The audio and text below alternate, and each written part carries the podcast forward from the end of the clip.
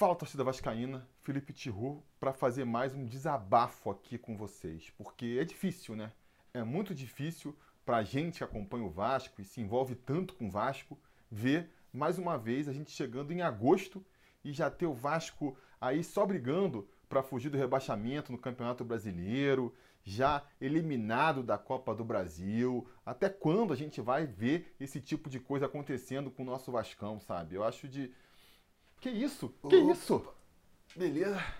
Calma, eu posso explicar. Eu sou um Tihu de uma realidade alternativa, onde um vírus desconhecido matou milhares de pessoas, derrubou a economia global, obrigou as pessoas a ficarem trancadas em suas casas por meses, sem nenhuma solução, sem nenhuma cura, nenhuma vacina contra esse vírus. Meu Deus, mas, mas que horrível, cara! Que, que, que tristeza isso! É, é, é, complicado mesmo. Mas nessa realidade, o Vasco está nas cabeças do Campeonato Brasileiro e ainda está vivo na Copa do Brasil. Não quer ir para lá, não?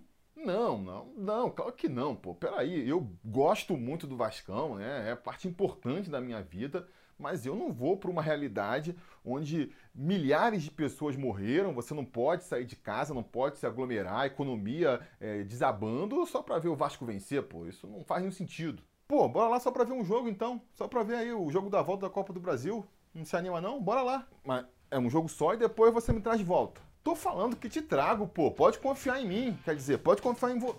Quer dizer, pode confiar na gente. Ah, então beleza, pô. Eu tô precisando mesmo ver um Vascão vencedor de novo. Então partiu, bora!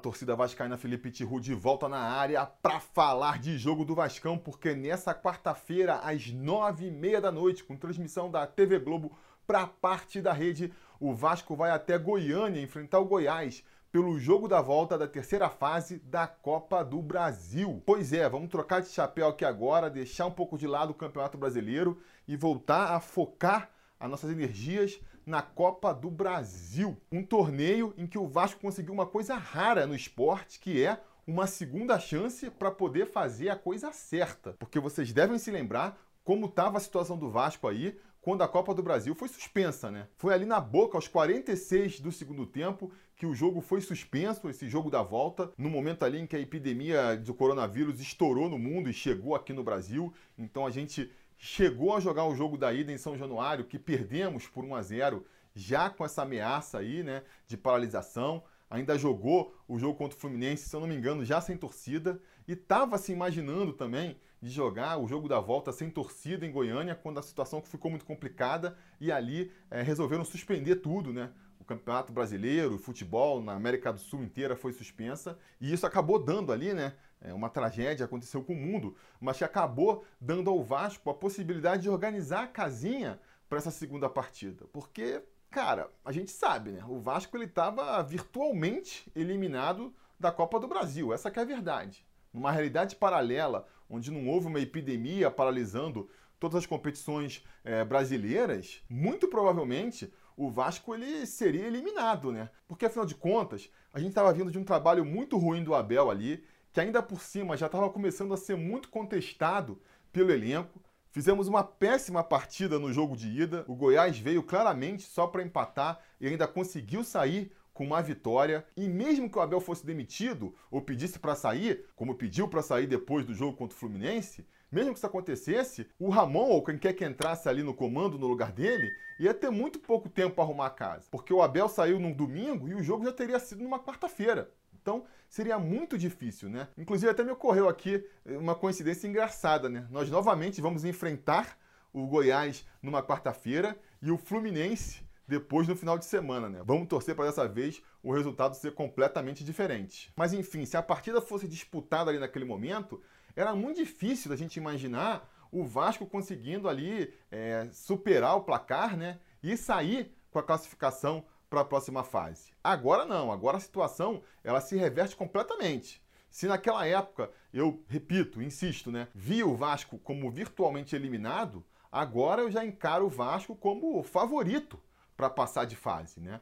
Porque não só a gente tá numa fase muito boa, muito melhor do que naquela época, né? O Ramon conseguiu realmente ali dar uma estruturada no time, o time tá muito mais competitivo do que estava naquela época, como o Goiás, por outro lado, decaiu muito, né? Não era já nenhum grande time naquela época, mas estava ali mais estruturado do que está hoje. Está aí caindo pela tabela no Campeonato Brasileiro, jogando muito mal, tanto que o treinador deles foi demitido, né?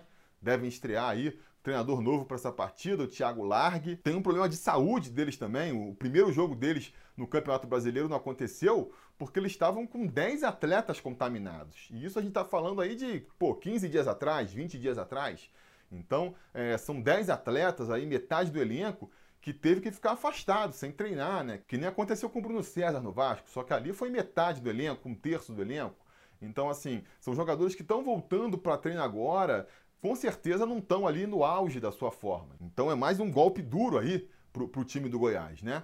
É, e eu acho que a gente vai para essa partida, então, insisto, como favoritos, como grandes favoritos aí a conseguir a classificação é, para a próxima fase. Agora, não vai ser fácil, não vai ser fácil porque tem dificuldades também, né? A gente vai jogar fora de casa, por mais que não vá ter público, a gente está vendo aí pelos resultados no futebol brasileiro depois da paralisação, já sem público nos estádios, como o fator casa ainda está fazendo a diferença. Nessa última rodada do brasileiro, a coisa até se equilibrou um pouco mais, né? Em nove partidas, três vezes o visitante conseguiu sair com a vitória, mas se for pegar a contagem em geral ali, os mandantes ainda estão ali liderando com folga na hora de ver quem vence ali os confrontos, né? Então esse é um desafio que o Vasco vai ter e principalmente o maior de todos, né? Ele vai jogar na casa do visitante tendo que construir o resultado. Porque lembrando, né, o Vasco perdeu a primeira partida por 1 a 0, então agora tem que no mínimo vencer por 1 a 0 para levar a disputa para os pênaltis. Tem que vencer aí por um gol de diferença, né? Lembrando que não existe mais o gol qualificado na Copa do Brasil. Então tem que vencer por 1 a 0 ou por 2 a 1 ou por 3 a 2 para conseguir levar o confronto para os pênaltis ou vencer por dois gols de diferença para resolver a fatura já nos 90 minutos, né? É com esse desafio que o Vasco vai entrar em campo nessa quarta-feira e com certeza, pela situação em que o Goiás está agora, é, a gente vai ver um, um adversário bem fechadinho lá atrás, né? bem disposto a segurar o resultado e a jogar por uma bola. Eu vou ficar muito surpreso se o Goiás tiver uma postura diferente dessa, até porque, como eu já comentei aqui, eles vão estar estreando treinador novo. O cara chegou essa semana lá no Goiás, né? É difícil de imaginar que ele já tem todo um esquema tático diferente para propor para o time. Por mais que a gente possa criar expectativas aí no Thiago Largue, né? Um treinador novo aí que impressionou no Galo. Muita gente queria ver ele no Vasco aí e pode ser que realmente seja um bom treinador, por mais que seja, dificilmente ele vai conseguir aí com uma semana de treino conseguir criar um, esquema tático diferente, inovador, né? É muito provável que ele jogue ali no feijão com arroz, que é o quê? Fechar o time lá atrás e tentar segurar o resultado, até porque o empate classifica eles para a próxima fase. Então o Vasco vai encontrar aí um jogo um pouco diferente do que ele tem visto no Campeonato Brasileiro, né? A situação ela vai ser um pouco invertida. A gente vai enfrentar um adversário que, se bobear tecnicamente, é inferior a todos que a gente enfrentou até aqui, pelo menos os últimos três, né?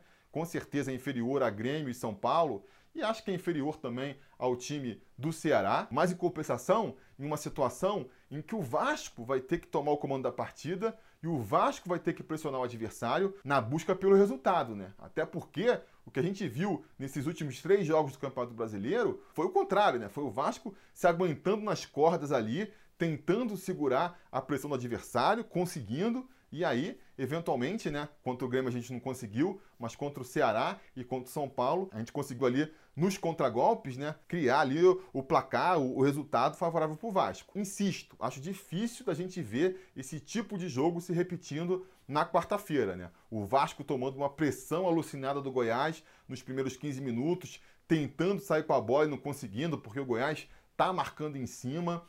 Vou ficar muito surpreso se isso acontecer. Eu acho que a tendência é o Vasco ter a bola nos pés, né? A tendência é a gente ver o Goiás entregando a posse para o Vasco e eles saindo no contra-ataque. E aí a gente tem que ver como é que o Vasco vai se portar com essa proposta de jogo diferente. Talvez seja um Vasco mais parecido com o que a gente viu no campeonato estadual, tentando valorizar a posse de bola, né? Valorizando a troca de passes, trabalhando ali com seus pontas bem abertos para fazer um gol pelo menos, acho que o Vasco tem que fazer pelo menos um gol logo no primeiro tempo ainda, para que isso libere um pouco mais o Goiás, né? Obrigue o Goiás a tentar sair um pouco mais para o jogo e aí a gente ter mais espaço para chegar ao segundo gol que não estaria a classificação ainda no tempo normal. Por conta disso, acho que o Ramon vai mexer de novo no time, né? O Ramon tem mostrado aí que ele ainda não chegou no time ideal dele e que ele também não se furta em mexer na escalação para se adaptar ao adversário e ao que pede o jogo, né? Acho que ele não chegou a repetir nenhuma escalação nesse campeonato brasileiro ainda. Então acho que ele vai mexer no time de novo sim.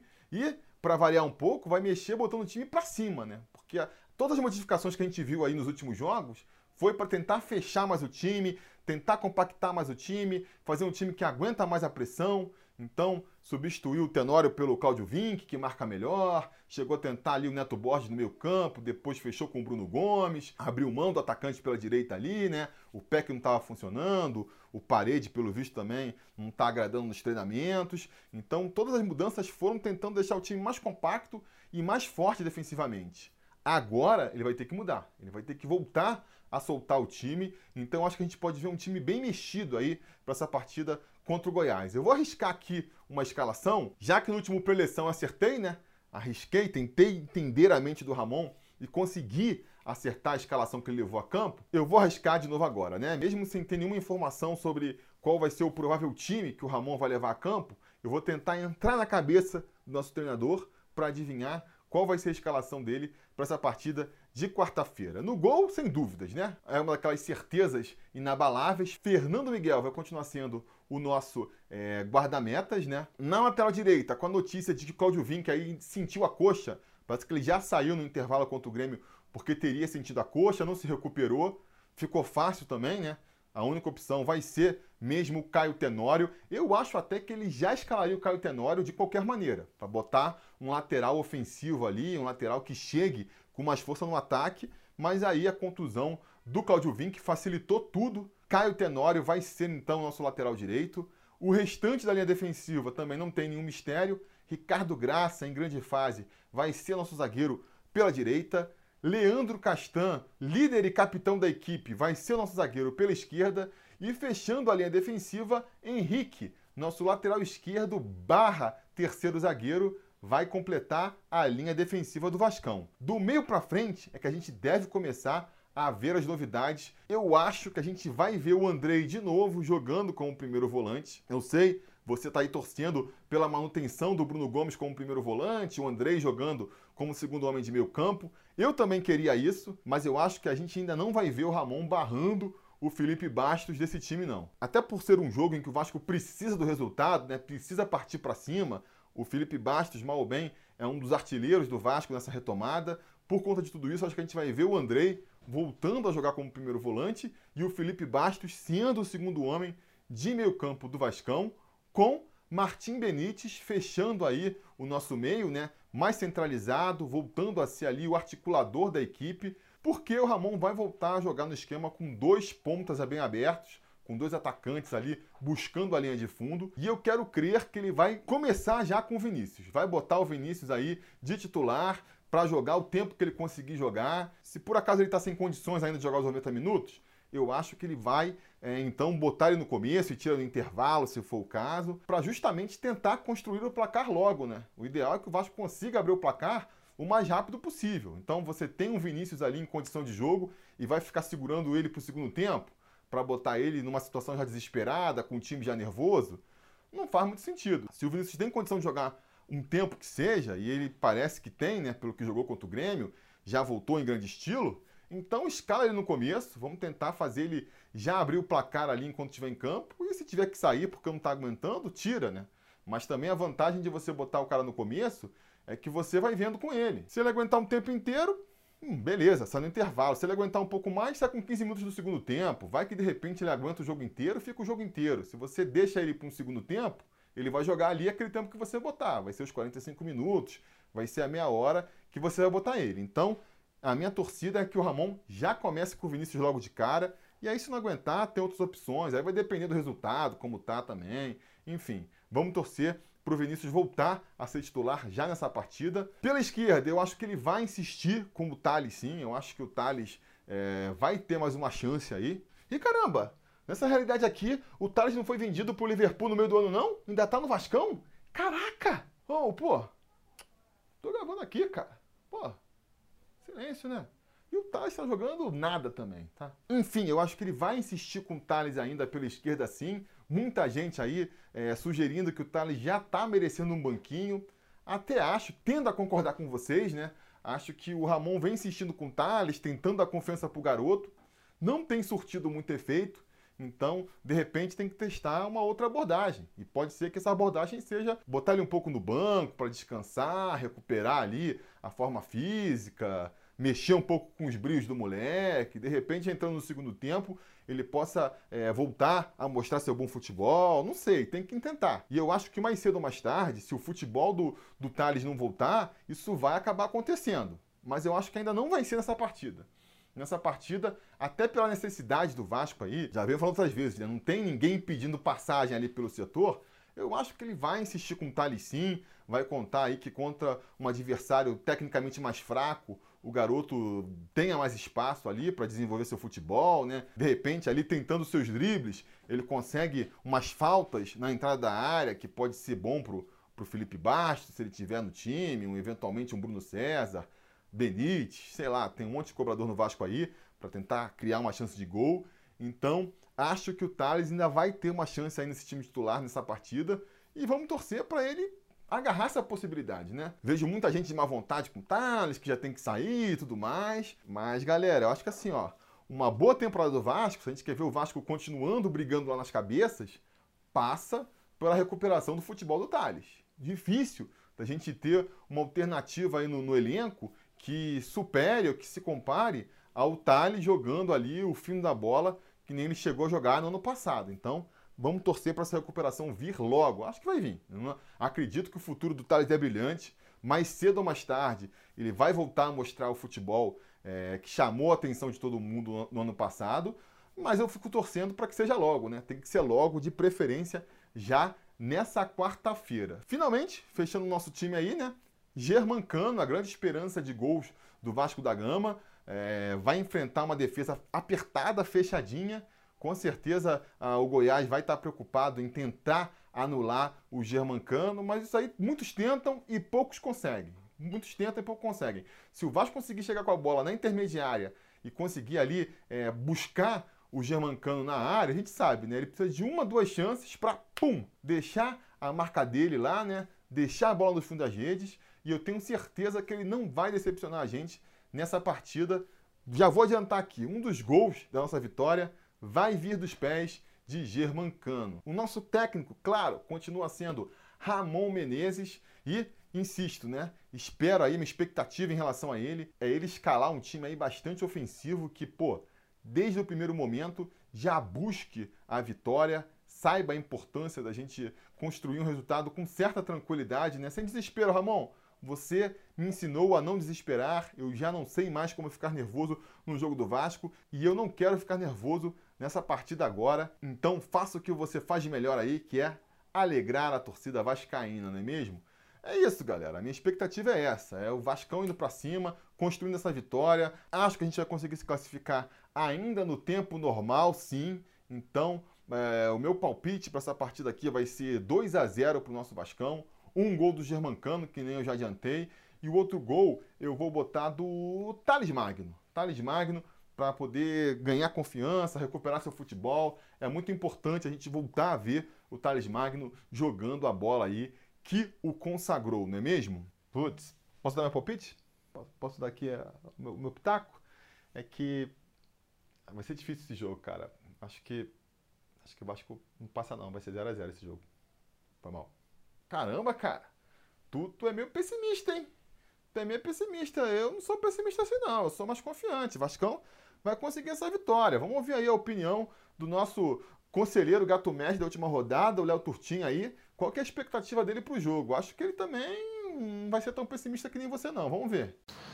Saudações vascaínas, galera. Eu sou conselheiro sobre Vasco Léo Tertim e eu fui o gato mestre da última rodada. Então eu volto para poder palpitar no próximo jogo do Vasco, que é Goiás e Vasco pela Copa do Brasil.